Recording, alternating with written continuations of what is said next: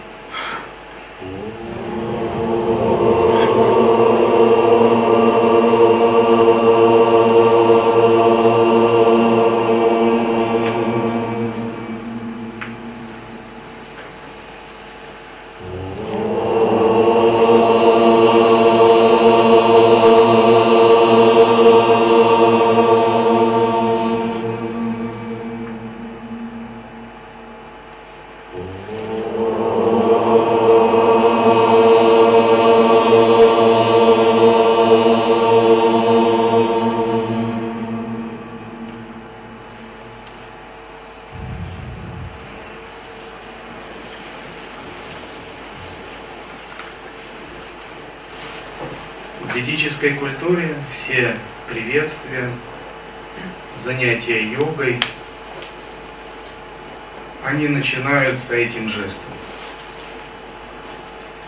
Этот жест очень важен. Это то, что, с чего все начинается.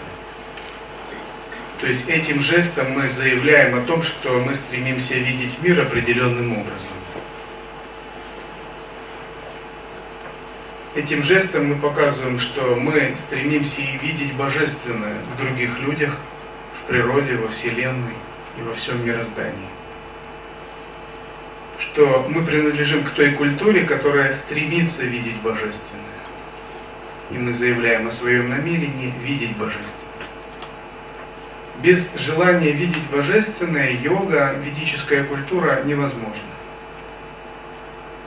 Потому что вся ведическая культура, а мы ее также называем санатана дхарма, вечный божественный закон Вселенной строится на божественном, на стремлении видеть божественное и на достижении освобождения через понимание божественного.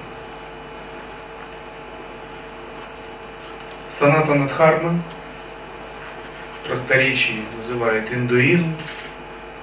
Это вечный божественный закон Вселенной, который никогда никем не создавался, у него нет конкретной даты возникновения, основателя, пророка.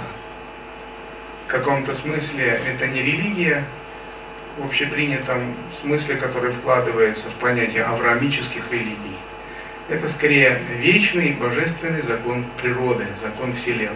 Дхарма – это закон, принцип, путь. Санатана означает вечный.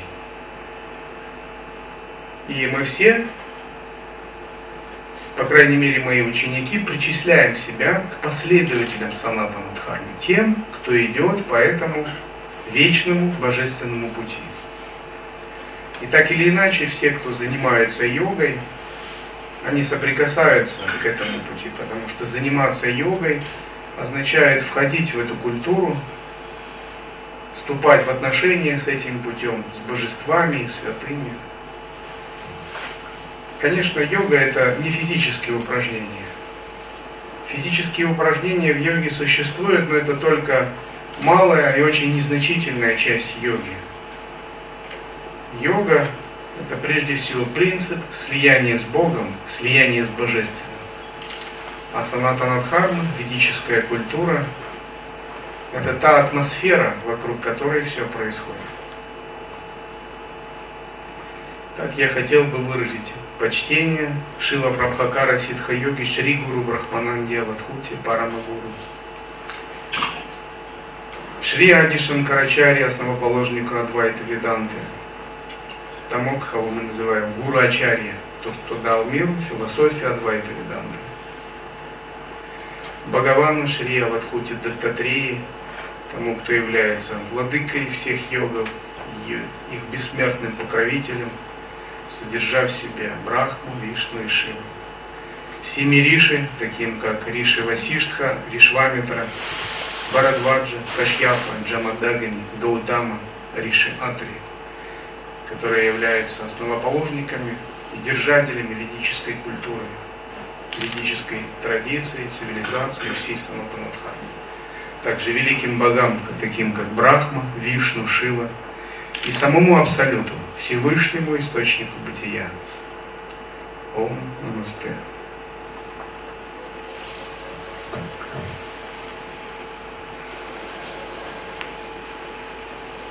Когда мы приступаем медитациям, серьезным действиям, мы всегда стараемся выражать почтение божественным существам древа прибежища. Вот древо прибежища, которое изображено это иерархия, космическая, вселенская иерархия божественных существ, к которой мы всегда обращаемся и к которой мы тоже себя причисляем.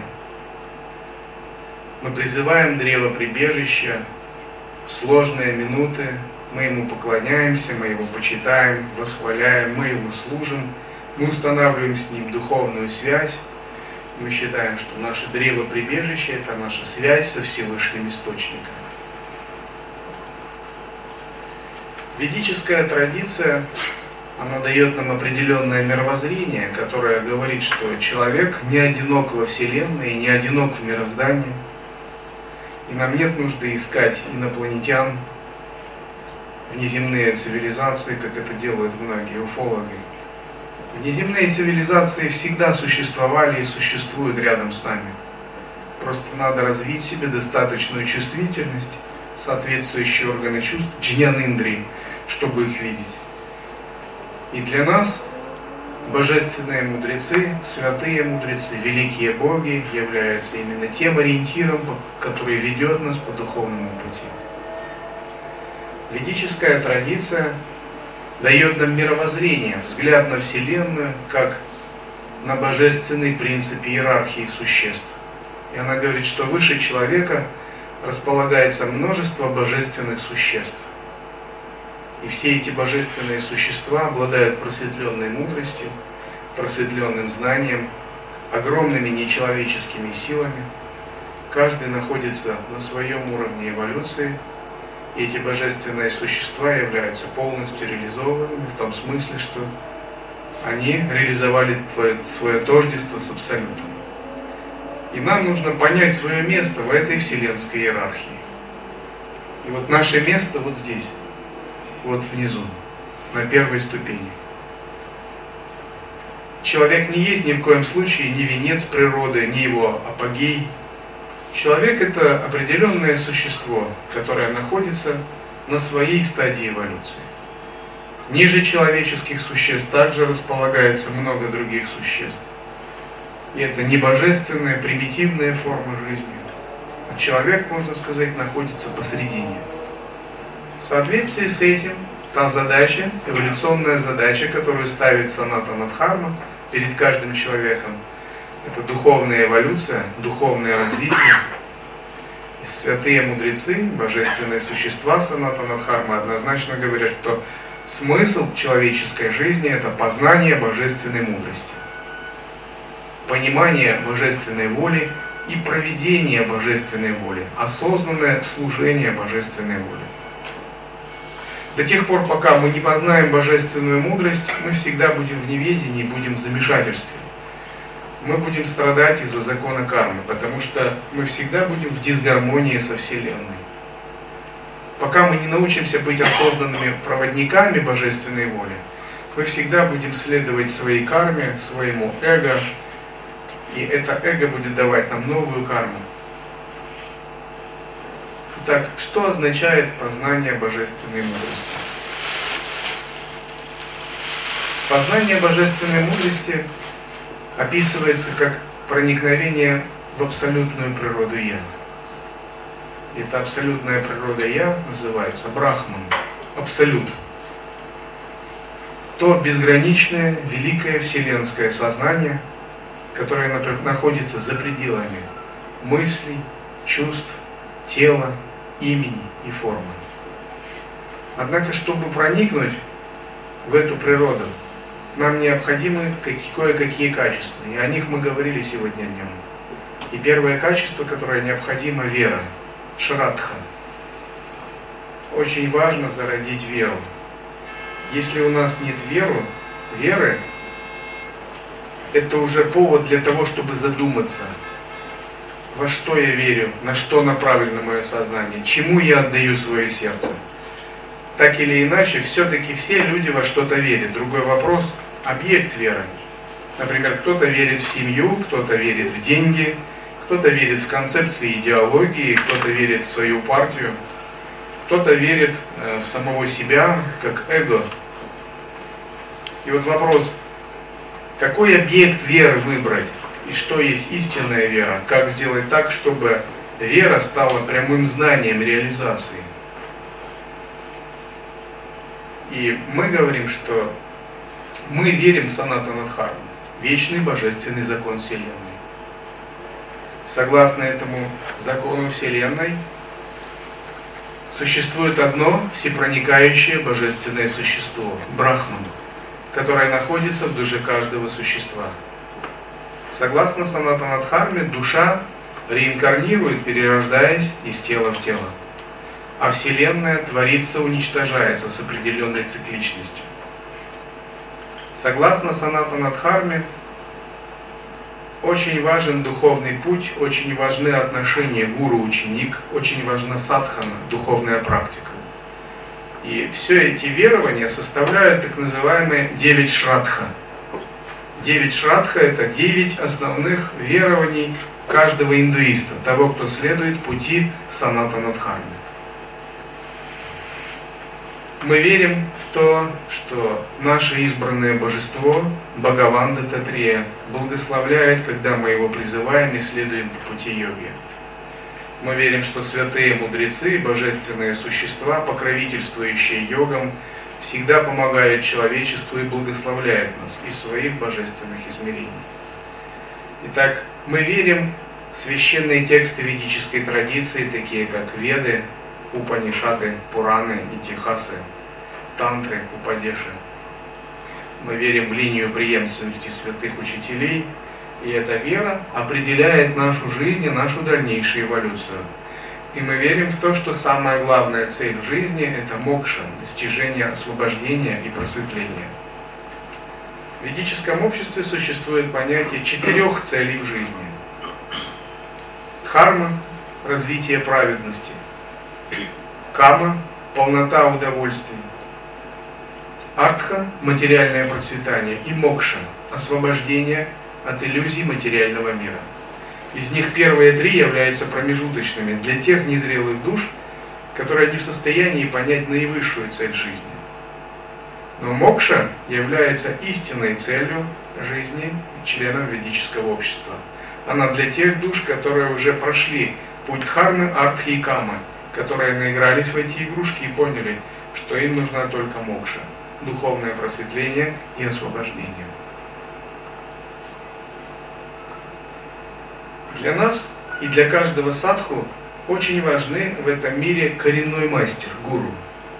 Парама гуру – это гуру-дедушка, мастер вашего мастера, тот, который благословляет из тонких божественных сфер.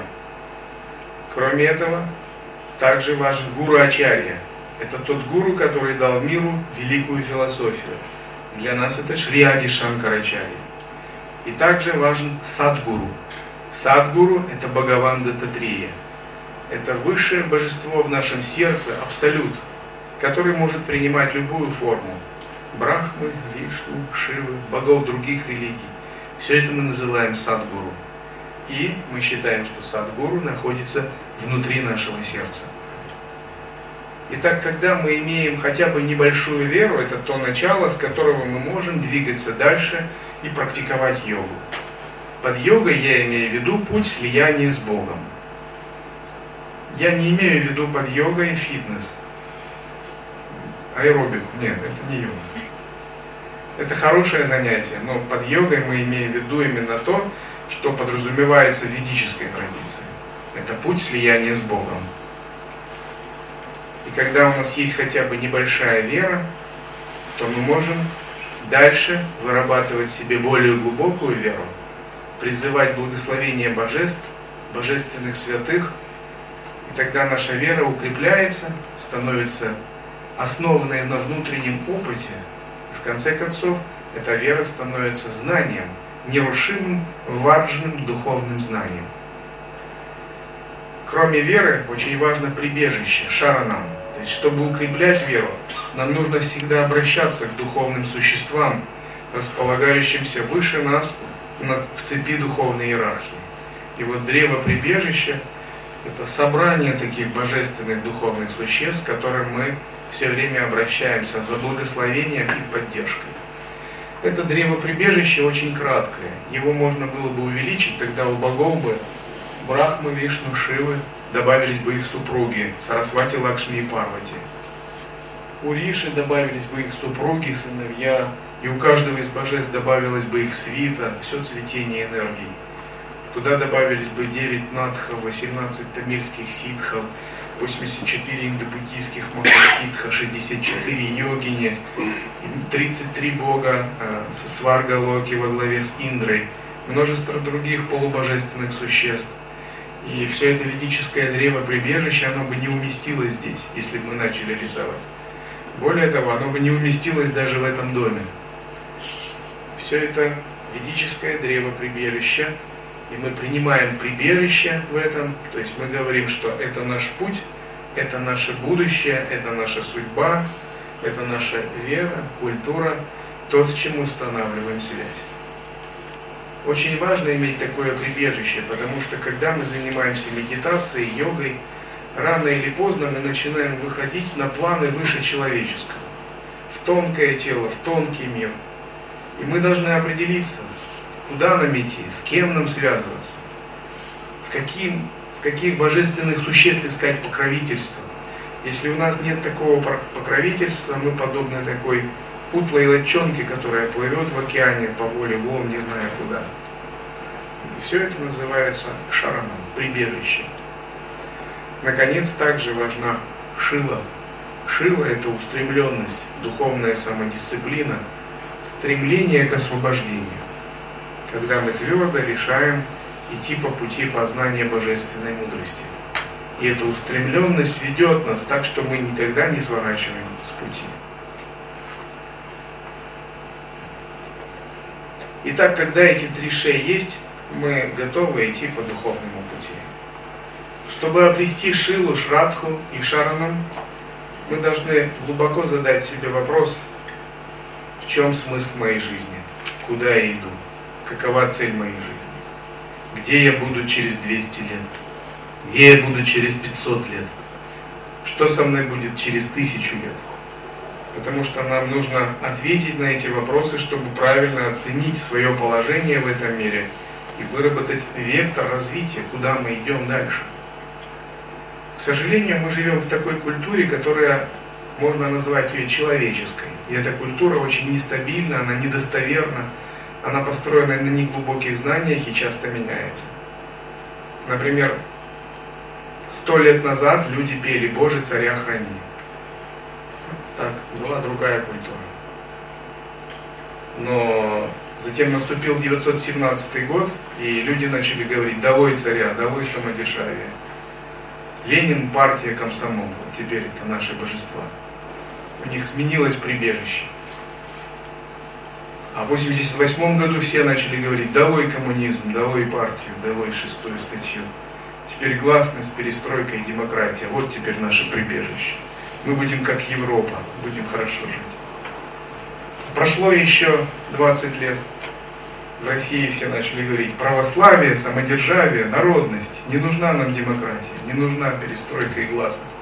Это было плохо. Никакого счастья мы не нашли. Я не знаю, что будет через 20 лет, какие лозунги будут через 20 лет. Я очень не уверен. У меня большой скепсис в отношении такой культуры. Это не та культура точно, которой бы я доверял свою судьбу. Когда очередной лозунг будет выдвигнут, и этот лозунг все возьмут на ура. Что потом снова через 20 лет сказать, а мы ошибались, это все было неправильно, это были какие-то плохие люди, они придумали это. Про царя говорили плохо, пришли коммунисты, коммунистов свергли, про них начали говорить плохо, пришли демократы. Прошло 20 лет, про демократов начали говорить плохо, они тоже ничего не понимают. Придут новые, через 20 лет будет то же самое, это, конца этому не будет. То есть история показывает только то, история учит только тому, что она ничему не учит людей. Люди получают одни и те же опыты, одни и те же разочарования, но не извлекают никаких уроков из этого. Но в отличие от этого, ведическая культура саната Надхарма – это культура не подвластная времени. Пять тысяч лет назад Васишка учил Раму принципу просветления Адвайты. Мы сейчас читаем, это абсолютно актуально. Десять тысяч лет назад Дататрея давал наставление по Парашураме в Трипура Рахасе. Мы читаем, это абсолютно про нашу жизнь. Тысячу лет назад Шанкара написал свой трактат Вивека Чудамани Атмабодха – это про нас сейчас. И пройдет еще тысячу лет, и люди будут точно так же читать эти тексты и искать в этих текстах смысл своей жизни, ответы на свои жизненные вопросы. Потому что эта культура не человеческая. Человеческая культура временно, непостоянно, основана на поверхностных знаниях. Она называется манушья. Но божественная культура называется апурушея, нечеловеческая. Это та, которая пришла из вышестоящих источников. И эти источники это святые, риши, ситхи, боги, это достоверные источники, то, на что следует опираться человеку, то, чему следует доверять, то, чему следует служить, то, что следует восхвалять, и то, чему следует, на что следует равняться, ориентироваться, что следует практиковать. Потому что божественные существа, в отличие от человеческих, находятся в просветленном состоянии. А человеческие существа находятся в омраченном, полуомраченном состоянии. Разумеется, надо доверять просветленному, божественному разуму. Омраченному, полуомраченному доверять не следует. Этот разум часто меняется, он неадекватно оценивает жизнь, он не понимает смысла своей жизни. Если мы посмотрим на человеческую цивилизацию в общем, на потребительскую глобальную культуру в общем – и спросим ее прямо, а каков смысл вашего существования, а каков смысл вашей жизни? Ответом будет такое невнятное мычание. Никакого, мы не знаем, в чем смысл нашей жизни. А как же вы живете, не зная смысла вашей жизни? Куда же вы идете? Ну, мы идем куда-нибудь, ну, куда придется. А что, это серьезный подход разве?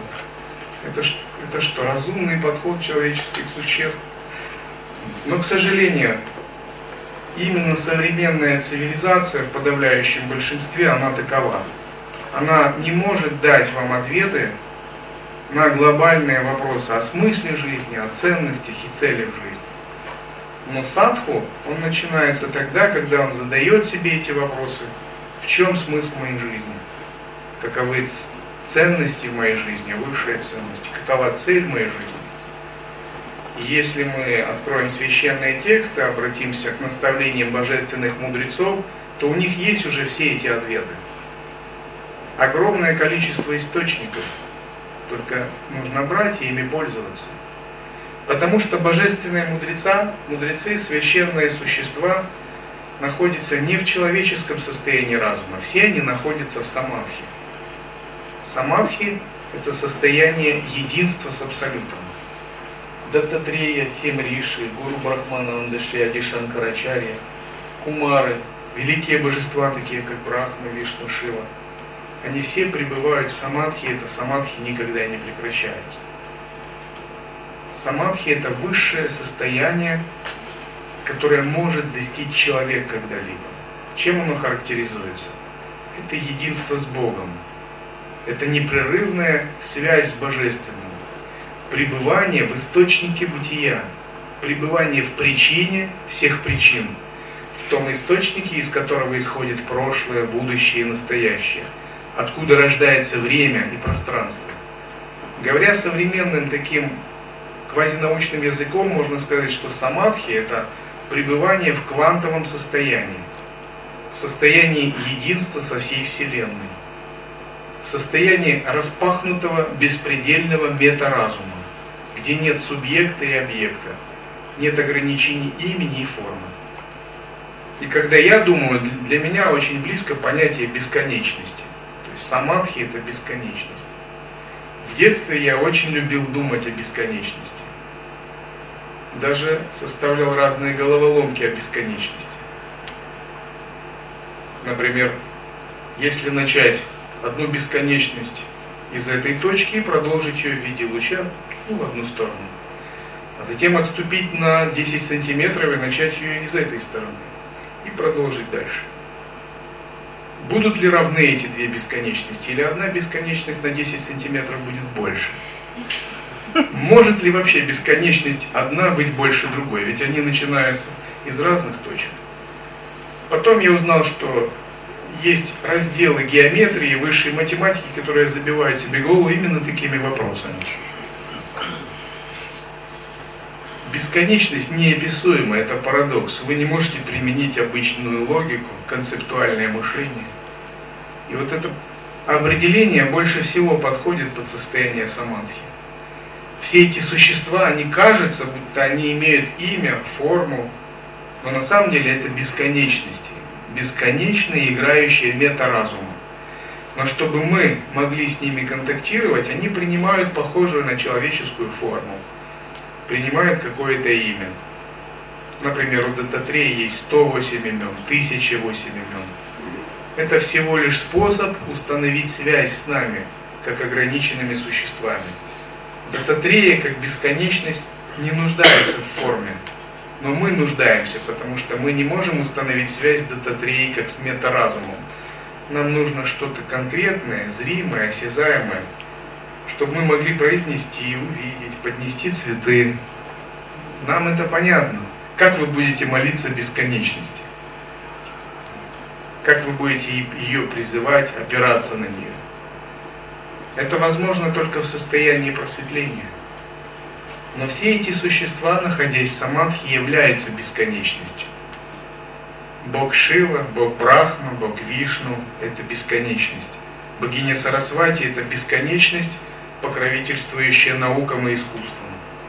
Та бесконечность, которая вдохновит вас подобным образом. Богиня Лакшми – это бесконечность, покровительствующая воле, целеустремленности и успеху. А богиня Парвати – бесконечность, покровительствующая пяти деяниям – творению, поддержанию, разрушению, сокрытию и проявлению божественного. Итак, когда мы обращаемся к древу прибежища, мы контактируем с, с превосходящим нас сознанием. Очень важно понимать это и общаться с божественными существами через мурти, изображения, статуи подобным образом. Их изображения, статуи – это своего рода их иконка, как на компьютере, их e-mail адрес. Это способ нашего сознания настроиться на эту бесконечность. И как, когда мы проводим баджан мандулу, подношение цветов, мы как бы устанавливаем такую беспроводную мистическую связь с этими божественными существами, которая есть сама бесконечность. Итак, когда мы поняли, что нам нужна другая культура, божественная культура, что человеческая культура это ограниченная культура, и она ничего, кроме быта, комфорта и задачи выживания нам предложить не может, конечно, у нас возникает разочарование в человеческой культуре. Потому что материалистическая, атеистическая культура, она ориентирована на внешнее, она всегда ограничена. И когда мы связываем свою жизнь смысл своей жизни, свою судьбу со внешним, мы рано или поздно обжигаемся, очаровываемся. разочаровываемся. Есть такой рассказ, что однажды козел решил почесать шею, но рядом ничего кроме сабли не увидел. И он решил почесать шею о саблю. И он порезался. И вот материальный мир, сансара и положение человека это то же самое. Когда мы ничего другого не видим, и мы пытаемся сделать, установить счастье в сансаре, в материальном мире, мы пытаемся быть счастливыми, удовлетворяя желания, удовлетворяя органы чувств, но затем мы обжигаемся и не понимаем, почему так. Мы думаем, может быть, я не успешен, он другие успешные есть. А на самом деле не так, неправда. Никого нет успешного в сансаре. Все самые успешные, на самом деле, они полные неудачники. Даже на пике славы, на пике богатства, на пике известности, на пике власти, на пике здоровья, семейного счастья. Глубоко в душе они не имеют ни уверенности, ни счастья, ни веры. Потому что любая душа, будучи ориентированной на внешнее, она все равно в страхе, она все равно в неуверенности, она знает, это все пройдет. Это все не, недостоверно, это все временно. Пройдет сто лет, где будут все успешные люди? Пройдет тысячу лет. Кто найдет кости всех успешных людей? Вот цена успеха в материальном мире, в сансаре. Через тысячу лет здесь будут какие-нибудь археологи а, копаться, искать черепки и говорить, вот здесь какая культура была, йогой занимались. Кто будет через тысячу лет думать о нас? Это цена материального успеха. Материальный успех, успех во внешней жизни, успех, основанный на желаниях, это призрак, это миф, это мираж. Его не существует.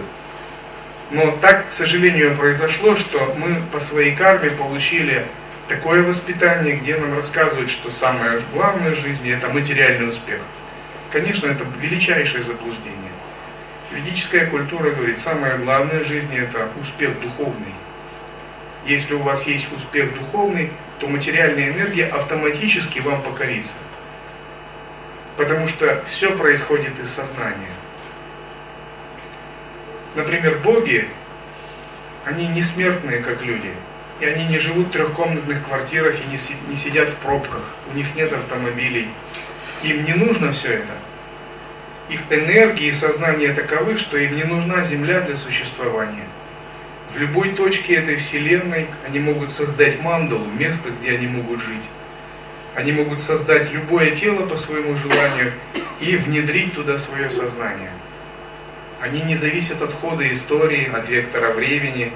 То есть для них время не течет, как для нас, людей, из прошлого через настоящее в будущее. Они сами живут вне времени. Время исходит из их сознания. И они могут задать любые интервалы и параметры времени. Они могут создать нужную мерность пространства, могут создать любой ход истории, управлять ходом истории, создать любые причинно-следственные связи. То есть они живут в управляемой реальности. И этой реальности они управляют сами силой своего сознания. Такая реальность называется мандала. За счет чего они это могут? За счет того, что они обладают джняна шакти, силой божественной мудрости, сватантрия шакти, силой божественной свободы, ичха шакти, силой божественной воли, крия шакти, силой божественных деяний, творить, разрушать, поддерживать, сокрывать и проявлять божественное. И айшвария шакти, силой божественной власти – но человек, в отличие от божественных существ, всем этим не обладает.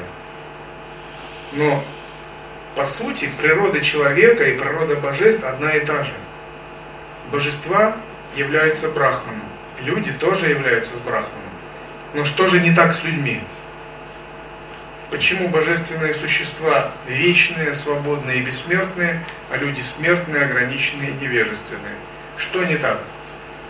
Где-то пути богов и людей разошлись.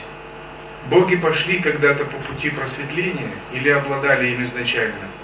Но люди пошли по пути закабаления сансары. Они пошли по пути материального мира, они увлеклись материальной энергией.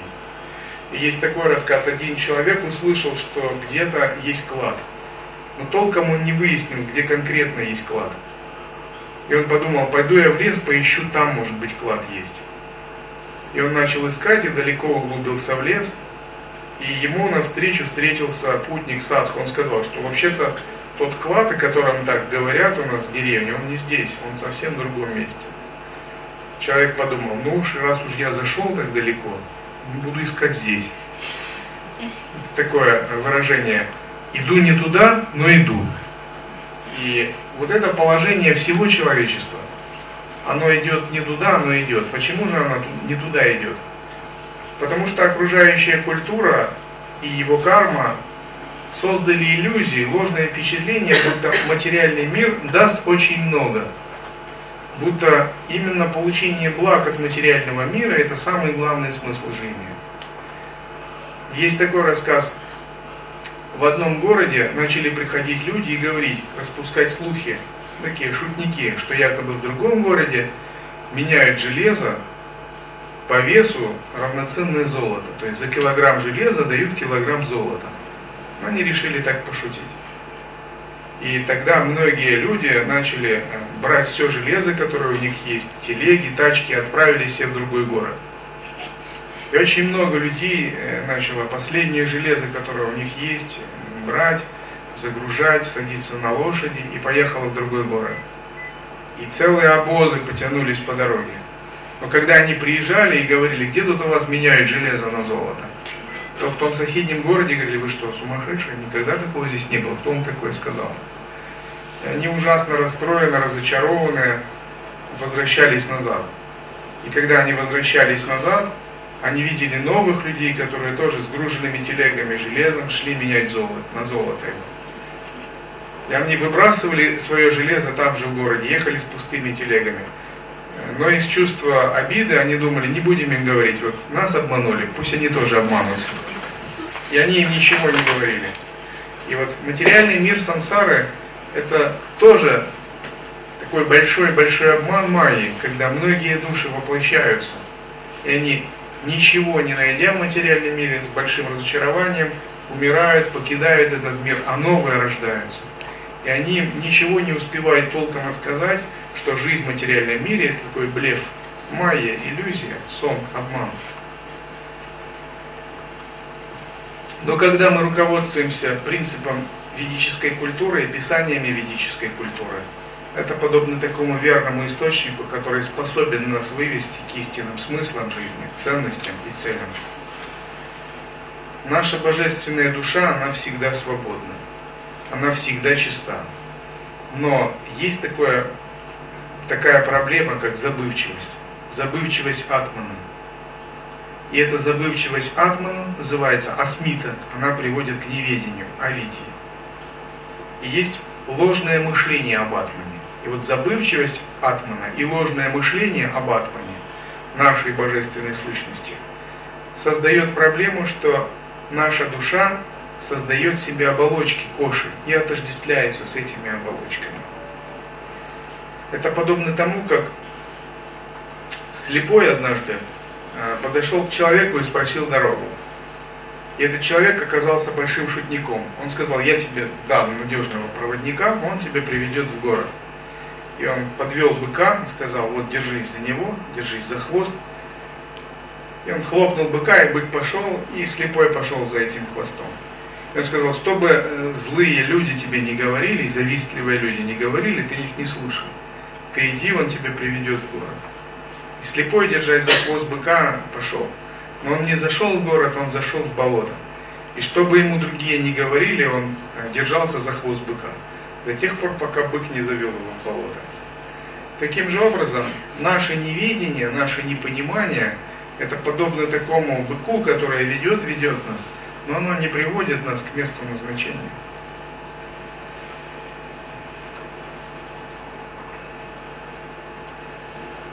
Такому неведению были подвержены существа всегда. Всегда были вечно божественные, святые и освобожденные души. Их называли нити ситха. Всегда были невежественные, глупые, эгоистичные души. Их называли нитья банха, всегда связанные.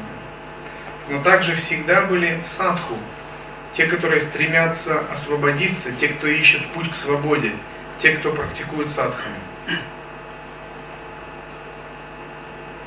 Был такой демон Равана. Описание битвы Раманы с Рамой существует в ведическом эпосе Рамаяна. Равна обладал многими мистическими способностями, огромной силой магии, мог трансформировать свое тело, создавать иллюзии, призывать божественное оружие, но он не владел искусством просветления, искусством божественной мудрости. Вместо этого его сильный эгоизм шел впереди него. Именно из-за этого он ввязался в авантюру с похищением Ситы. И он был настолько глуп, что решил похитить Ситу у Рамы, у воплощения Бога. И когда он похитил Ситу, он хотел, чтобы Сита, естественно, его полюбила. И полюбила не насильно, а искренне, по-настоящему. И он искал разные подходы к ней, но она с презрением его отвергала. Она говорила, ты не стоишь даже мизинца моего рамы, даже не думай. И тогда он решил, э, по совету из одного из советников, принять облик рамы. То есть принять иллюзорную форму в облике рамы. И когда он принял иллюзорную форму рамы, э, Сита сразу узнала, потому что облик-то он принял, а настрой Пхаву он не смог принять. И тогда один из его советников сказал, ты прими не только облик, ты прими ум Рамы, мироощущение, Пхаву Рамы. Тогда она точно тебя э, перепутает с Рамой и примет тебя и полюбит тебя. И тогда он спросил, а какая у него Пхава, какое мироощущение? Ну, Пхава, Ахам Брахмасми. Пхава Джняна, он знает свою природу, поэтому ты должен принять точно такую же бхаву. Ты должен войти в такое же самадхи, как у Рамы. И Равана сосредоточился, он быстро принял иллюзорный облик, как у Рамы, а затем решил войти в самадхи, как у Рамы. Но как только он вошел в самадхи, как у Рамы, он понял всю свою глупость. Ему не нужна была ни сита, он не видел Раму как врага, все это исчезло, у него исчезли все желания – и тогда его ум забеспокоился, он быстро вышел из этого самадхи и сказал, я так не могу. Когда я становлюсь рамой по бхаве, все мои желания исчезают, я понимаю всю глупость этого. И мне не нужна никакая сита, я не считаю раму врагом, даже не могу воевать. Все, все пропадает, все мое невежество пропадает. И он так и не смог а, войти в бхаву раму. Он испугался этого. Потому что асуры боятся просветленного существования демоны, духи, пешачи. Их страшит просветление, их страшит божественная мудрость. Но святые мудрецы, боги, великие духи, они всегда в этом находятся. Итак, то, о чем я хотел бы поговорить, это учение о развлечении пяти оболочек и отделении их от Божественного Я. Это учение является фундаментом учения Адвайта Веданты, и оно описано в тексте Видьярани, называемом Панчадаси. А также оно описано Шри Шанкарачари в тексте Вивека Чудамани. Мандукья Карика Гаудапады, Вивека Чудамани Шри Панчадаси Шри Видярани. Это величайшие тексты Адвайта Веданты – на которые мы опираемся при изучении философии Адвайта. Так попробуйте сесть прямо, с прямой спиной.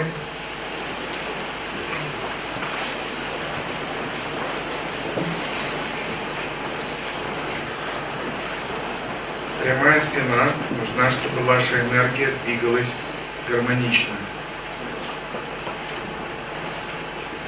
И попробуйте расслабиться. Когда мы напряжены, наши жизненные ветры циркулируют неправильно. Но когда мы расслабляемся, наша прана, жизненная сила, начинает втягиваться и наполнять центральный канал, сушумна нади. Наша энергия возрастает. И попробуйте расслабиться, и мы выполним такую небольшую практику распознавания пяти оболочек, кош. Пять оболочек скрывают наше божественное Я. Именно в отождествлении с пятью оболочками заключается наша проблема неведения, аджняна. Мы попробуем их исследовать. Сначала сосредоточьтесь на физическом теле. Просто почувствуйте его, осознайте его. Физическое тело – это пищевая оболочка, оболочка пищи. Оно состоит из тамоса. Осознайте, я сижу здесь.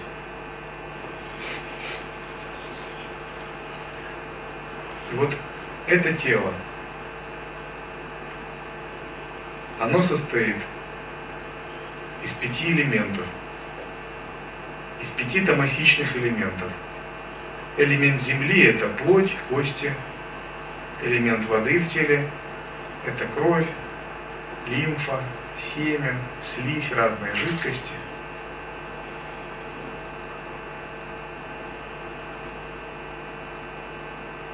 Элемент огня в теле – пищеварительная жидкость. Элемент воздуха в теле – это энергия. Элемент пространства – это полости тела. Например, вены, каналы и другие. Все это физическое тело. Но я – это не тело. Тело – это просто оболочка. И зародите такое намерение. Да осознаю я, что я не есть это тело. Я помещен в тело, я душа, помещенная в тело. Я сознание, наполняющее тело.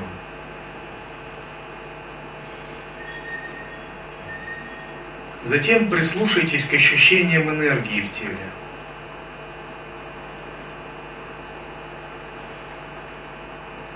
Почувствуйте, как энергия пульсирует в Муладхара чакре, в копчике. Как она двигается по каналам.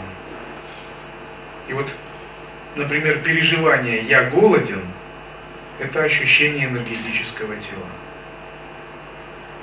Почувствуйте апану, нисходящую энергию в коленях, стопах. Почувствуйте саману в пупке и в животе, огонь, который мы чувствуем как голод. Почувствуйте прану в грудной клетке, и почувствуйте удану, энергию, двигающуюся в горле, глазах и ушах. Почувствуйте в яну, энергию, двигающуюся по всей коже. Эти пять энергий есть ваше энергетическое тело.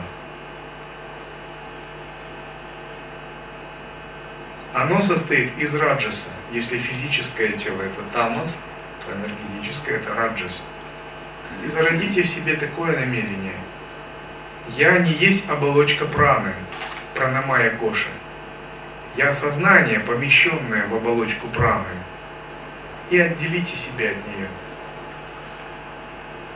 Распознайте свое сознание как отдельное от прановой оболочки. Затем перенесите свое внимание на следующую оболочку, астральную – это оболочка вашего ума.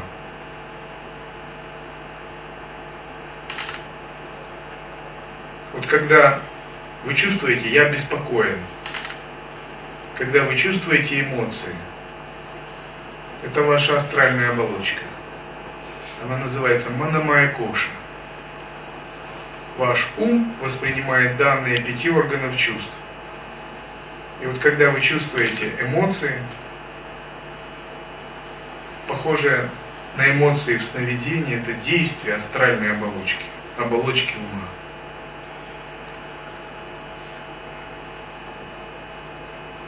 Астральная оболочка – это оболочка образов, эмоций.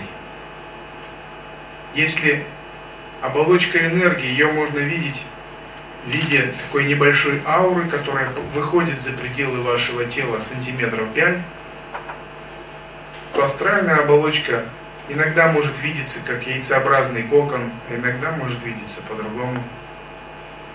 И в ней есть образы, и эти образы связаны с вашими мыслями.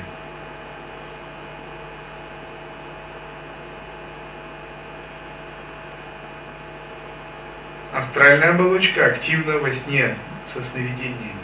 И зародите такое намерение. Я не есть астральная оболочка. Я есть чистый дух, сознание, помещенное в оболочку. Но оболочка не есть я.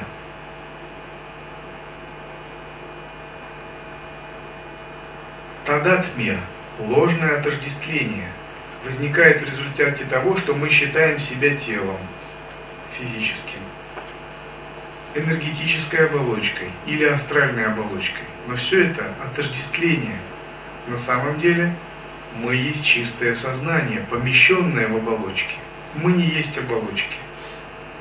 Оболочка – причина наших страданий. Именно коши, оболочки, лишают нас духовного знания. Коша переводится с санскрита как, санскрита как ножны, как кокон или личинка. То есть наше сознание, как меч в ножны вставлен, в пять ножен, допустим, наше сознание вставлено в пять оболочек. Тадатпия, ложное отождествление с оболочками, забирает у нас истинное знание себя как божественного сознания. И нам надо понять это и устранить свое неведение с помощью размышления, называемого панча коч, коша вивека. Панча значит пять, коша – оболочка, вивека – распознавание. Распознавание пяти оболочек. И вот астральная оболочка уже состоит из сатвы. Зародите санкальпу «Я не есть астральная оболочка». И после этого сосредоточьтесь на оболочке интеллекта, ментальной оболочке. Ментальная оболочка связана с выбором, принятием решений. Это тоже наш ум. Например, когда вы думаете «я юрист», это работает ментальная оболочка. Это ход ваших мыслей, ваши тонкие мысли не просто поверхностные мысли, а именно связанные с принятием решения, с выбором.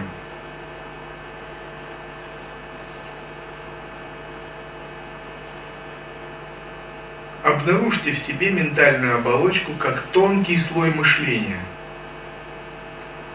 И обнаружьте, как вы отождествлены с этим тонким слоем мышления.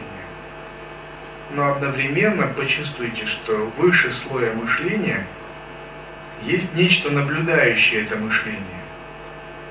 Скажите себе, я не оболочка интеллекта, я не интеллект, я не есть ментальная оболочка, я чистое сознание, свободное от нее.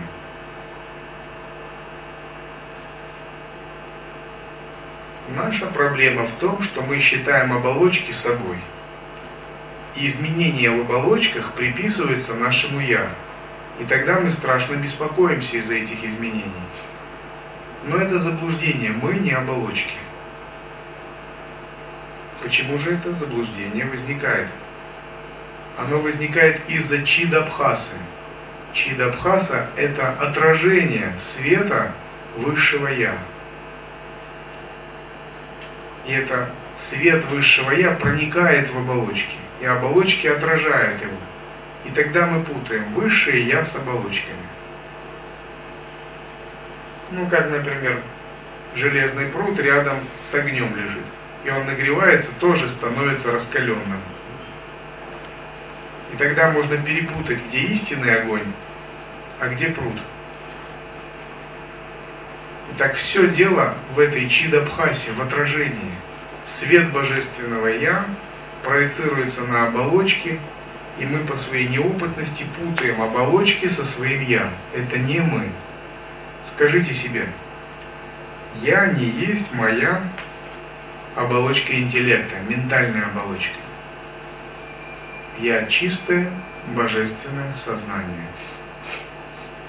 Ментальная оболочка на санскрите называется Вичняна Майя Коша. И теперь сосредоточьтесь на причинном теле, каузальной оболочке. Пятая, последняя оболочка, которая скрывает наше божественное Я. Вот когда вы так чувствуете себя, теперь я счастлив. Вот это ощущение, идущее от причинного тела, каузальной оболочки. Каузальная оболочка состоит тоже из энергии сатва, но эта сатва тоже ограничена, это не есть наше божественное Я. И в каузальном теле действуют разные формы блаженства. Именно поэтому оно называется Ананда Майя, оболочка блаженства. И вот первый тип блаженства называется Прия, когда вы увидели, услышали о чем-то приятном. Второй тип блаженства называется Мода, когда вы получили это что-то приятное. А третий называется Прамода, когда вы его вкусили – Например, вы идете на рынок, вернее, вы слышите, что на рынке э, появились плоды манго, а вы любите манго, и у вас радость, думаете, вот сейчас куплю манго. Это прия. А когда вы пошли на рынок и купили манго, приобрели, это называется мода, у вас удовольствие от приобретения. А когда вы пришли домой, съели и вы думаете, о, какой вкусный. Это называется промода. И вот, вот эти все три типа блаженства – которое мы испытывали, дает нам причинное тело. Именно причинное каузальное тело дает нам все блаженство в жизни. И оно переживается во сне без сновидений. И почувствуйте так, я не есть моя каузальная оболочка. Причинное тело Анандамая Коша – это всего лишь оболочка, а я чистый божественный дух – я свободен от каузальной оболочки. Именно оболочки лишают нас знания атмана, своей божественной природы. Когда мы их преодолеем, мы достигнем просветления. Все мы действуем только потому, что путаем оболочки и себя. Итак, когда вы чувствуете, я сижу здесь, действует ваша физическая оболочка. Когда вы чувствуете «я голоден», действует ваша энергетическая оболочка, пранамая коша. Когда вы чувствуете «я беспокоен», действует ваша астральная оболочка. Когда вы думаете «я буду юристом», действует ваша ментальная оболочка, интеллект. Когда вы чувствуете Теперь я счастлив. Действует ваша каузальная оболочка. Но вы ничто из этих пяти оболочек. Происходит тадатмья, ложное отождествление своего «я» с этими пятью оболочками.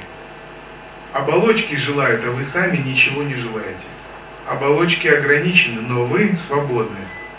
Оболочки не удовлетворены, но вы всегда абсолютно счастливы и самодостаточны.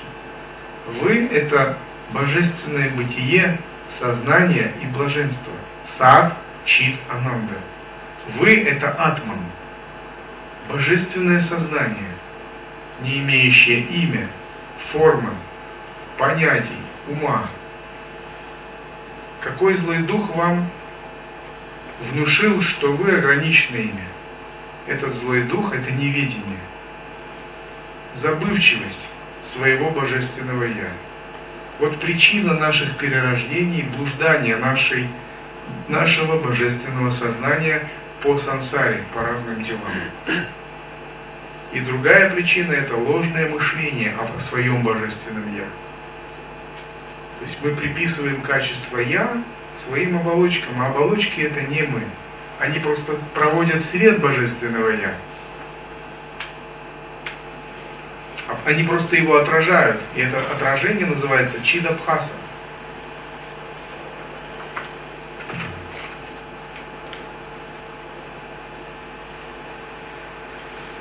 ум.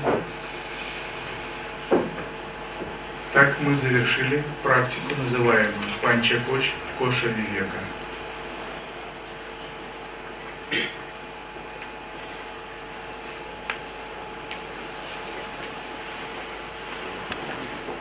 Ooh.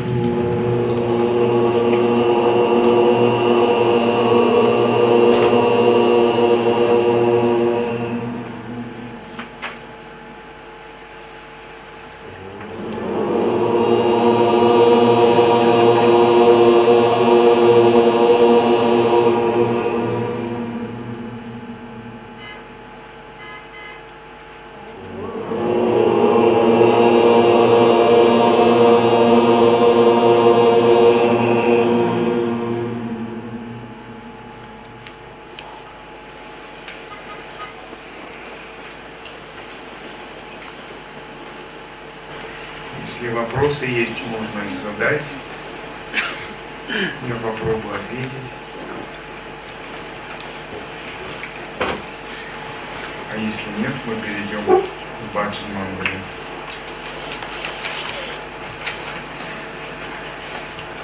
Можно контактировать с Асурой?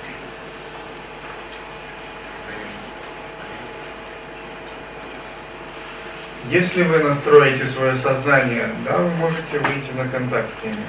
Другой вопрос, зачем? Могут поддать, что мало не покажется. Это все равно, что контактировать с мафией, может быть, или с ЦРУ. Надо думать еще три раза, нужен ли такой контакт. У асуров, знаете, такая работа сознания, они всегда вас чем-то подозревают. Они всегда думают, что вы что-то замышляете. А если вы оправдываетесь, вы думаете, они думают, да, он, он специально оправдывается, точно замышляет. А если вы не оправдываетесь, не думаете, это молчит, точно что-то замышляет. А когда вы демонстрируете Асуру открытость, любовь, доброту, хорошее чувство, ну точно хочет э, в заблуждение, просто усыпить бдительность, а сам что-то замышляет.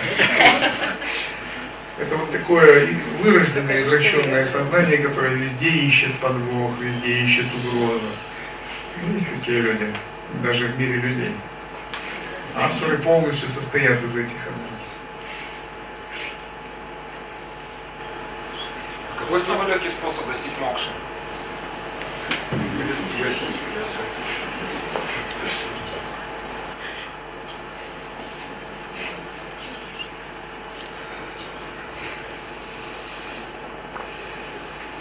Наверное, правильно будет спросить, какой самый легкий для меня способ достичь мокши.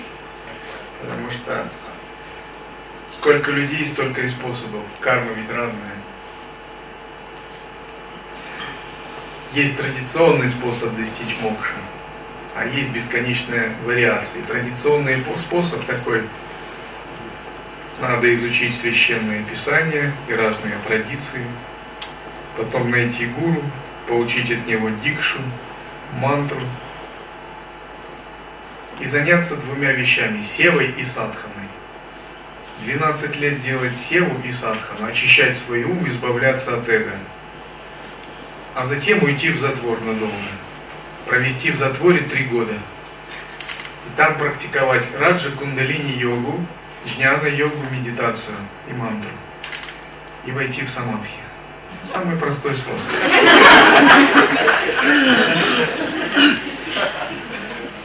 А пути покороче. Короче, Когда человек думает о манго, он, э, это его кауза- э, казуальное тело. Когда он услышал о манго, идет на базар, потом вкушает его. когда радуется, не думает, а Когда радуется. радуется, да. А когда человек радуется встрече с учителем, встрече со знанием, Тоже. это тоже Да, да. Все блаженство от каузального тела. Оно так и называется, Ананда Майя Гоша. А, Оболочка блаженства. Когда мы прикасаемся к причинному телу, это такая радость изнутри, беспричинная просто. Вот потому что мы приближаемся к своему божественному источнику. Но это тоже не мы. Надо уметь даже от этой радости отделяться. Сачитананда, вот та ананда это другая да? Вот есть ананда причинного тела, а есть сачитананда брахмана, абсолюта. И вот ананда причинного тела является чидабхаса, отражением ананда абсолютной. А вот абсолютная ананда нас уже ничем не ограничивает. А ее можно как-то описать? Ничего, что касается абсолюта, нельзя описать. Хотя ваше отношение к Нио Адвайсе, вот э, Шри Махарши, ну, Цезарь Церуэль и Муджи, которые, ну, говорят, что вообще все, даже какое-то действие, это какая-то концепция. И вы когда опираетесь на эту концепцию, тогда вы входите в, ну, уже в свой тоннель реальности, в свой эгрегор, как бы. Вот э, как вы скажете ну, об этом, что вы имеете, какое мнение? Я скажу, это будет тоже концепция. Вы говорите, это тоже концепция. И снова будет заблуждение. да? Романа Махариши, то, что говорит Цезарь, то, что говорит Нисаргадата Махарадж, тоже концепция нашего мира. Если мы хотим понять Адвайту, надо выходить за ум.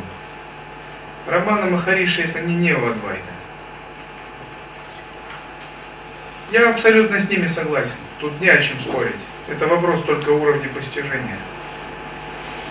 Ну, чтобы э, остановки добиться ума, всем нужно заняться телом э, пранаямой или медитацией. Как без этого не обойтись. Обязательно. Надо заниматься всем, чем мы можем, а там что-нибудь получится. То есть надо делать все, что можешь. Скажите, а самостоятельно практикуя Акмавичару можно осознать? Можно,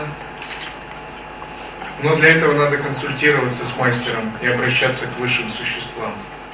Дело в том, что во Вселенной вообще как бы нет такой вот абсолютной самостоятельности. Мы всегда от чего-нибудь зависим. Потому что даже сама Атмавичара это ведь движение не в сторону себя, как эго, так, а в сторону Бога. И на пути просветления Бога никак не обойти. То есть нет просветления отдельного от Бога. А если не у кого спросить, никого нет рядом, что ты знаешь? Спрашивайте хотя бы свое сердце, изучайте священные тексты. В общем, всегда нужны какие-то ориентиры и какая-то благословляющая, поддерживающая энергия.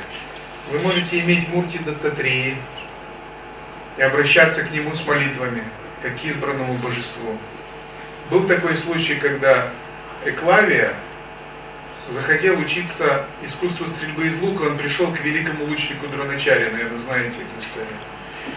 Дрона- И Дроначаря сказал, а, он сначала принял его ученики, по-моему, если я не, не ошибаюсь, это история.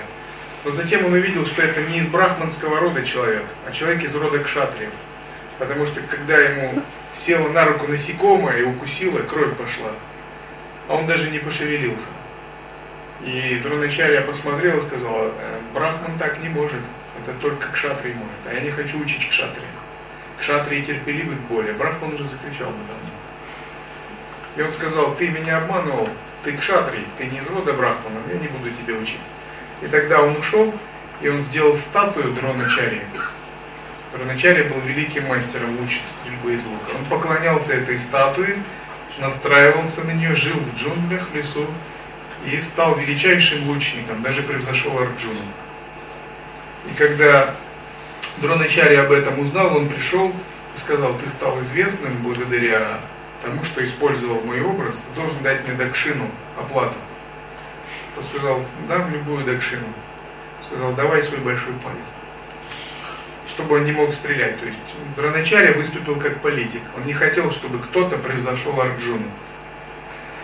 Арджуна был его лучшим учеником. И Клавия отдал ему свой палец. То есть и Клавия сумел достичь мастерства просто на расстоянии, медитируя на гуру, делая гуру йогу. Если у вас есть преданность сердца, то вы можете на любом расстоянии практиковать гуру йогу, общение со своими штадеватой, но вы должны иметь по-настоящему искренне преданное сердце. Для тонкого мира нет расстояний, так же как скайп. И внутри нас у всех есть внутренний скайп. Если он у вас открыт, вы можете связываться по нему. Иногда я так общаюсь с некоторыми людьми. Но не всегда. Скажите, пожалуйста, есть какие-нибудь способы сотворения чудес или э, какие-то формулы, по которым чудеса можно совершать?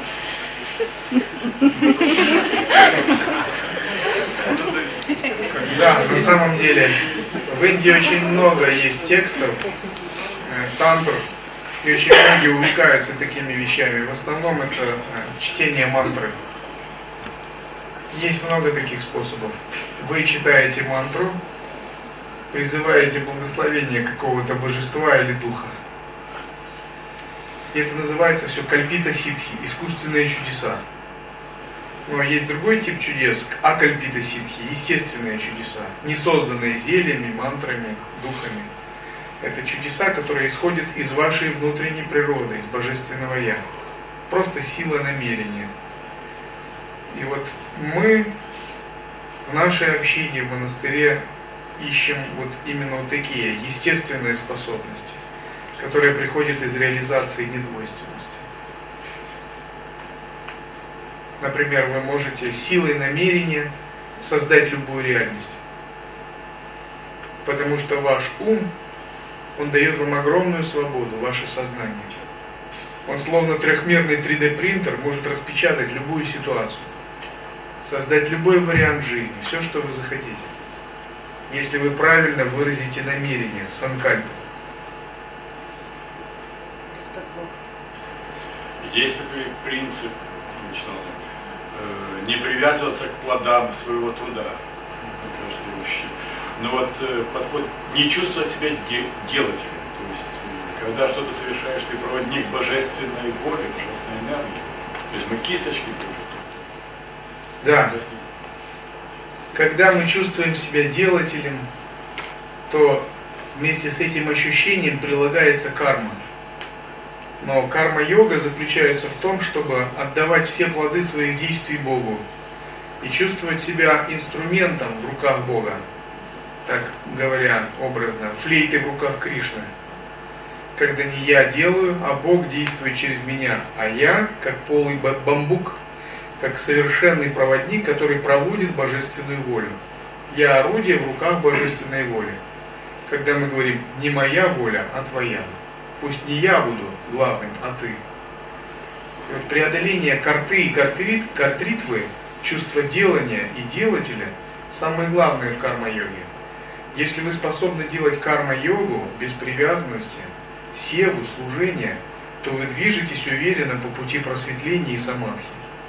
И даже если вы не делаете асан, пранаям, не являетесь великим медитатором, но вы способны по-настоящему отдавать себя через служение и карма-йогу, вы движетесь к сахаджи самадхи, просветленному состоянию. Потому что в служении вы избавляетесь от эго, а эго это главное препятствие. Вы в служении действуете непривязанно, не привязываясь к плодам, избавляясь от делания и делателя. Вы действуете интуитивно и спонтанно, постоянно имея в виду связь с Божественным. И некоторые мои ученики говорят, что я получил великий опыт, просто делая какую-то севу. То есть он в ретрите был длительное время, не было опыта. Вышел, начал делать севу, это появилось. Вот когда мы делаем, ни на шаг не отклоняясь от божественной воли, и отдаем себя божественной воле, говорим, Господь Дададрея, вот тебе мои руки, вот тебе мои ноги, вот тебе весь я сам. Действуй через меня, я сдаю тебе свое тело, речь и ум в бессрочную аренду. Это наставление Кришны Арджуне, когда Арджуна сказал, я не могу сражаться с моими родственниками, и из меня никудышний йогин, я не могу медитировать.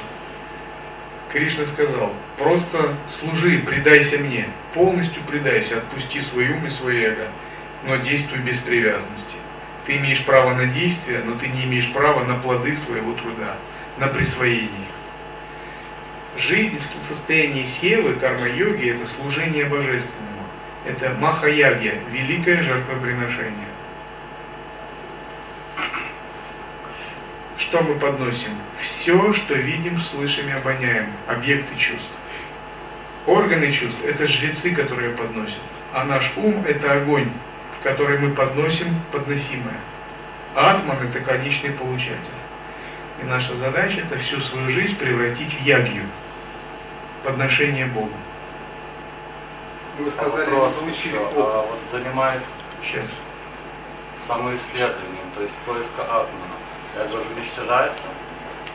Если вы хорошо им занимаетесь, оно должно раствориться. Даже, да? Неведение должно уничтожиться. Да. Мы тоже, И да? когда оно умрет, то есть поиск закончится, это последняя стадия? Или еще дальше можно? Умрет не эго, а умрет с ним отождествление. Эго останется как инструмент. Потому что если полностью мы избавимся от эго, мы не сможем жить в обществе. И вообще, эго нужно как инструмент. Есть такая специальная планета Сатурн, которая именно формирует нашу оболочку эго. То есть понимание должно прийти.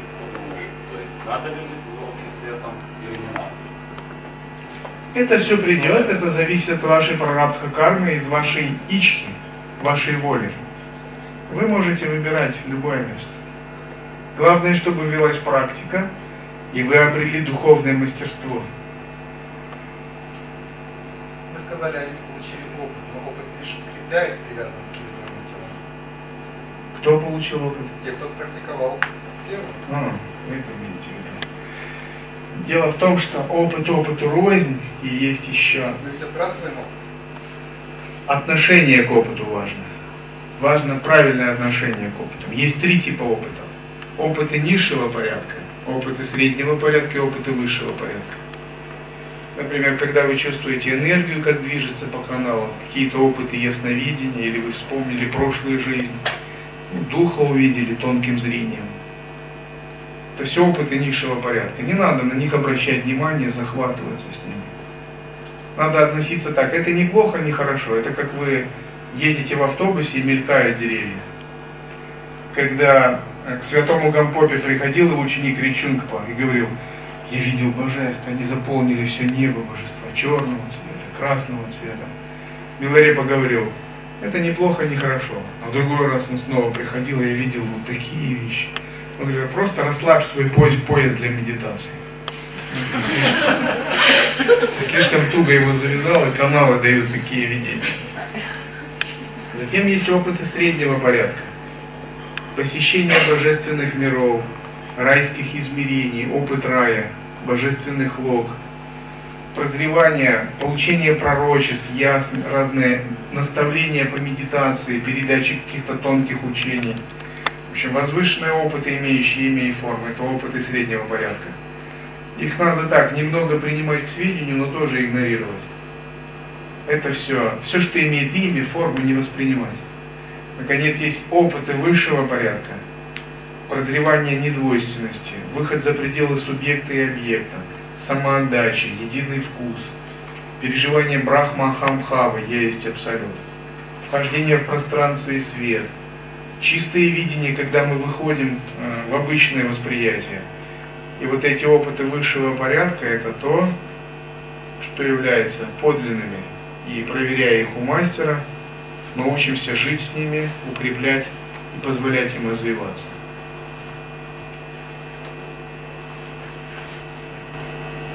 Все. Скажите, пожалуйста, а можно взрастить волю э, как способом э, с вами Шивананда из книги, вот, говоря себе, допустим, у меня сильная воля, ну, вот нее по несколько минут. Силой намерения, да? Вы можете, выражая санкальпу, добиться чего угодно. Санкальпа – это намерение, которое вы выражаете. Обычно, когда мы проводим яги в Индии на Кумхамеле, прежде чем делать подношение божествам, мы выражаем санкальпу, говорим, я такой-то, такой-то, из рода такого-то, здесь, в этом месте, в это время выражаю намерение. То-то, то-то, получить такие-то, такие-то достижения. Это должно быть определенное состояние. Да. Силой санкальпы вы можете добиться глубоких медитативных опытов, чего угодно. Но ваша санкальпа должна быть исходить из глубины. Тогда это будет сад санкальпа, истинная санкальпа. А как развивать санкальпа шакти? Санкальпа Шакти. Основой Санкальпа Шакти являются две вещи. Джняна и Ичха.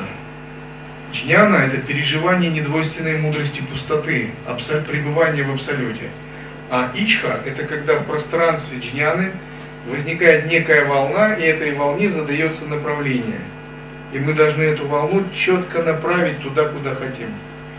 Сарасвати отвечает за джняну, Лакшми отвечает за Ичху. Но их никого нет. Ну так же, как и вас нет. Да и этого зала нет, и Я только, я только тот, кто видит. ничего нет. Ну тогда кто спрашивает? Да, для тренировки в воззрении мы должны играться так. Но в относительном измерении все определяется шакти. То есть этот мир прокритии, он состоит из материальной энергии. Здесь имеет значение также, обладаешь ты силой или нет. Ну, как бы стоит за твоими словами сила или нет. Допустим, вы отправляетесь в самадхи в тонком теле, а к вам приходит дух размером с 8 этажей. И вот с ним бесполезно говорить, его тебя нет или он есть. Если у тебя есть сила, ты этого духа усмиришь. А если нет, он на тебя подует, и ты полетишь. То есть воззрение Адвайты должно быть подкреплено шакти, энергией. Потому что вся Вселенная состоит из энергии, одного знания мало.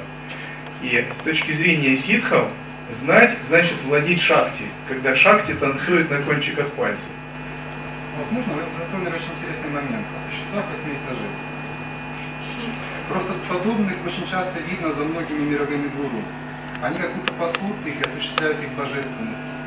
А, общаясь как бы с ними, то есть приходишь к выводу, что в общем-то они не были инициаторами большинства учений на Земле. Они как бы сеяли этот урожай и собирают его. Да, да. Многие ситхи выбирают в мире людей своих проводников. Они действуют иногда через политиков, если это правильные люди, иногда через святых, иногда через гуру. Они как бы являются таким принципом, два тела, одна душа. То есть бывает ситх сидит в Гималаях, но для своей работы он кого-то выбирает. И он действует через него, как через проводника. Например, говорят, даже индийский политик Мараджи Десай был проводником какого-то ситха. Махатма Ганди тоже. Но это очень такие сложные вещи. Вы сказали о правильных политиках. Такие бывают? Политика это сфера правильная. Что такое политика? Это искусство аккумулировать волю Ичха-шакти и транслировать ее многим людям. В ведические времена были правильные политики, например, царь Джанака. То есть, если любой царь это политик. Они сами были садху практикующими.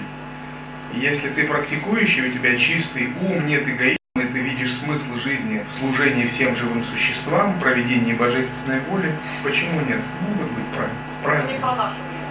Нет, нет. По поводу драк металла. Некоторые практикующие со временем снимают э, камни, золото. Я на вас вижу. Я так понимаю, что это то, что я думаю, да?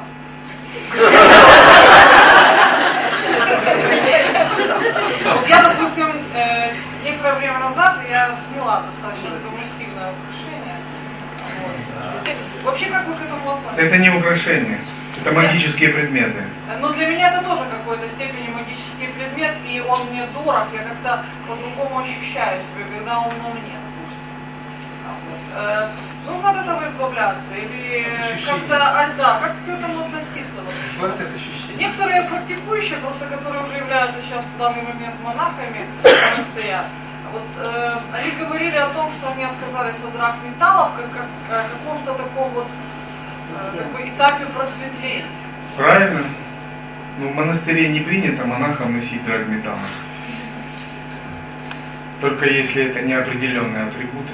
А если не монах я имею в виду. Если вы знаете толк в камнях и разных предметах, это не простые предметы, они освящены у святых, или если вы начитали тапасию, сделали какие-то, или они связывают вас с божественными энергиями, то такие предметы наделяют вас определенной силой. Вы можете их носить. Ну, камни, которые тебе нравятся, там. Да, которые соответствуют вашему знаку и которые освещены определенным образом. Это очень глубокое учение тантры. Тантра очень хорошо разбирается в камнях, мистических предметах и использует его для разных целей. А по поводу знака зодиака, э, люди, которые занимаются камнями, говорят, не обязательно придерживаться этого канона. И если камень тебе нравится, значит он твой. Ну, может быть и так. Такие вещи особенно важны, если вы хотите реализовать какую-то шахте в относительно. Если вы стремитесь к нирвикальпа самадхи, это все не важно. Но если вы несете какую-то миссию, вам всегда нужна шахти. И предметы – это аккумуляторы разной шахти. Например, это рудракша. И мудрецы в Индии знают толк в рудракше, что такое одноликая, многоликая рудракша и прочее. Размер душа. Некоторые предметы могут вас защищать. Если вы привлекаете, работаете с большими шахти, это все те магические предметы силы. Если вы знаете, как их освещать, они будут помогать вам и физическом, и в тонком мире. С этим не нужно бороться, не надо ждать. Не надо иметь нигде каких-то зацепок ума, каких-то сильных крайних взглядов. Мы впадаем в крайности, мы отклоняемся от духа тантрийских ситхов, э, ситхов Адвайта. А Если человек живет в городе, где ему лучше всего брать энергию? За городом. В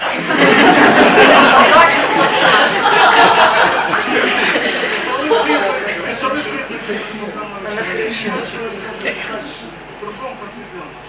Это как-то есть отличия, может быть? Есть начальные признаки единого вкуса.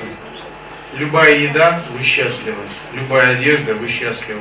Живете в любом месте – вы счастливы. Находитесь в любой ситуации, в любом положении – вы счастливы. Это не признаки просветления, но это начальная стадия восприятия единого вкуса всех явлений. Является ли осознанность 24 часа в сутки как э, ну, элемент просветления? Да, является. Это уже реализация или Это один из видов высокой реализации. Когда ваше сознание способно быть осознанным, не прерывающимся во сне со сновидениями и во сне без сновидений. Как один мастер учил, хочешь понять, просветлен ты или нет, проанализируй, осознаешь ли ты себя во сне. Очень сложно это, очень сложно. Нужна великая топасия, чтобы это реализовать. Но стремиться к этому нужно.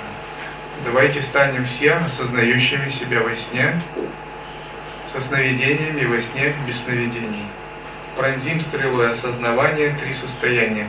Джаград, Свапна и Сушупти. Ну а потом можно будет идти дальше, к состоянию Тури. Можно спросить? А, можно спросить? Э, Если, допустим, э, сидишь дома, ты живешь на первом этаже, да? Над тобой еще девять этажей. Имеет, имеет э, эта энергия мне меш- вот мешает она мне или нет? Или лучше мне залезть на крышу? Энергия Вообще тех лучше жить в одноэтажном доме. А? Лучше жить в одноэтажном доме. Ну. А Если вы в Америке поездите, вы увидите, вся Америка одноэтажная. Американцы не глупые люди. У них небоскребы для деловых кварталов, все живут в одноэтажных, двухэтажных персональных домиках за городом. Ну, а если уже так получилось, вот так и жить? Залезть на крышу, вместе. Вы можете периодически выезжать за город на природу, в лес и Нет медитировать такой там. возможности постоянно выезжать. Ну, медитируйте как получится. Дело в том, что мы должны понять свои обстоятельства и действовать там, где мы сейчас. Действуя даже в тех условиях, в которых мы есть, мы наберем определенную силу духа, атма-шакти. И тогда эта сила даст нам возможность изменить условия, которые мы в данный момент не можем. Практикуйте там, где вы есть. Просто главное практикуйте. И накопленная сила потом откроется, и вы сами можете уже дальше менять свою судьбу. Даже в неблагоприятных условиях практика приносит результаты. Спасибо. Можно спросить э, по поводу снов без сновидений? Э, и возможно ли осознанное, ну, как, как возможно э, быть осознанным, когда снов нет? Как можно узнать об этом? Ну да. Каждый знает, на самом деле. Как можно узнать об этом, что ты был осознанным во сне без сновидений? Вот когда вы никогда не видели снов, так и проснулись, и вы знаете, у меня не было снов. Вы знаете ведь это, так?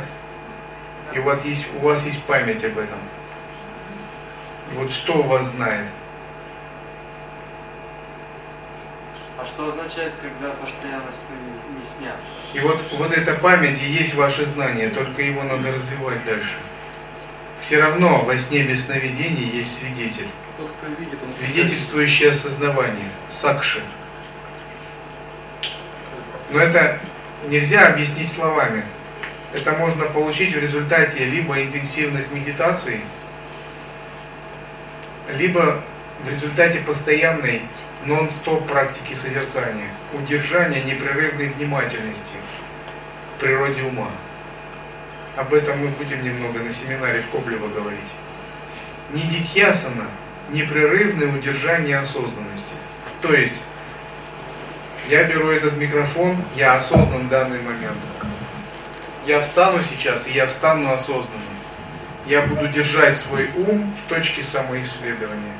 И если вы живете подобным образом с утра до вечера, рано или поздно это проникнет в ваш сон и сон без сновидений. Но вы должны по-настоящему хорошо обучиться этому следующего мастера, вы должны по-настоящему достичь мастерства. Это очень-очень-очень тонкая наука. Можно вы сказали о Сакше? А Сакша никогда не... Сакша видит э, и Адвайту, и Двайту отдельно от себя. Но никогда в них не было и не будет, ничто не изменяет его природу. Он не Да, да. Вы все хорошо знаете. Нет, я так вижу, я просто говорю за видящего. Просто видящего на самом деле каждый человек видит.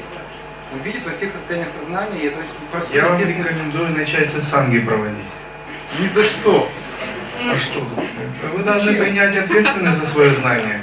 Любое знание это свобода, но свобода без ответственности немыслима. да? Мысли- Мыслимо. Если ты что-то знаешь, божественная иерархия сразу говорит, а, знаешь, молодец, так давай, ну-ка, Сева, служение. Часто, Живые часто существа ждут, да, да, да. да? На работу приглашают. Так вот, если вы начинаете владеть какими-то знаниями, вы всегда, как оборотной стороной, должны понимать, что за ними стоит ответственность. Это ответственность за осознанное служение божественной воле, за при- принятие ответственности за эволюцию других живых существ. Это очень важно. Всегда ответственность уравновешивает твою свободу знания. Половые отношения запрещены. Половые отношения не запрещены. Запрещены бессознательные половые отношения, которые опустошают и теряют вашу энергию. Вот Как это запрещено.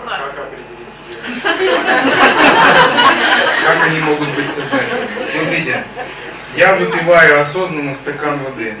Вот, да. Вот в момент стакана воды я пребываю в атмавичаре. Я, часть моего сознания сосредотачивается на чувстве я. 50% на зале, на стакане воды, а 50% удерживает пространство сознания. Отвлечения не произошло. Половые отношения это та же энергия, что и вода, только интенсивнее. Если вы можете привнести осознанность в половые отношения, ваши половые отношения начнут иссякать. Они превратятся в что-то другое. Вы не будете терять энергию при оргазме. Вы не будете смотреть на партнера. Вы вообще не будете зависимы от желания. Вы просто будете воспринимать желание как энергию. И на фоне этой энергии будет ваша осознанность. Но если вы не можете так, соблюдайте брамачарию, как монахи. Просто откажитесь. Монахи решили, с этим меньше проблем. Но если у вас есть супруг, то он возмутится вашей брамачарией.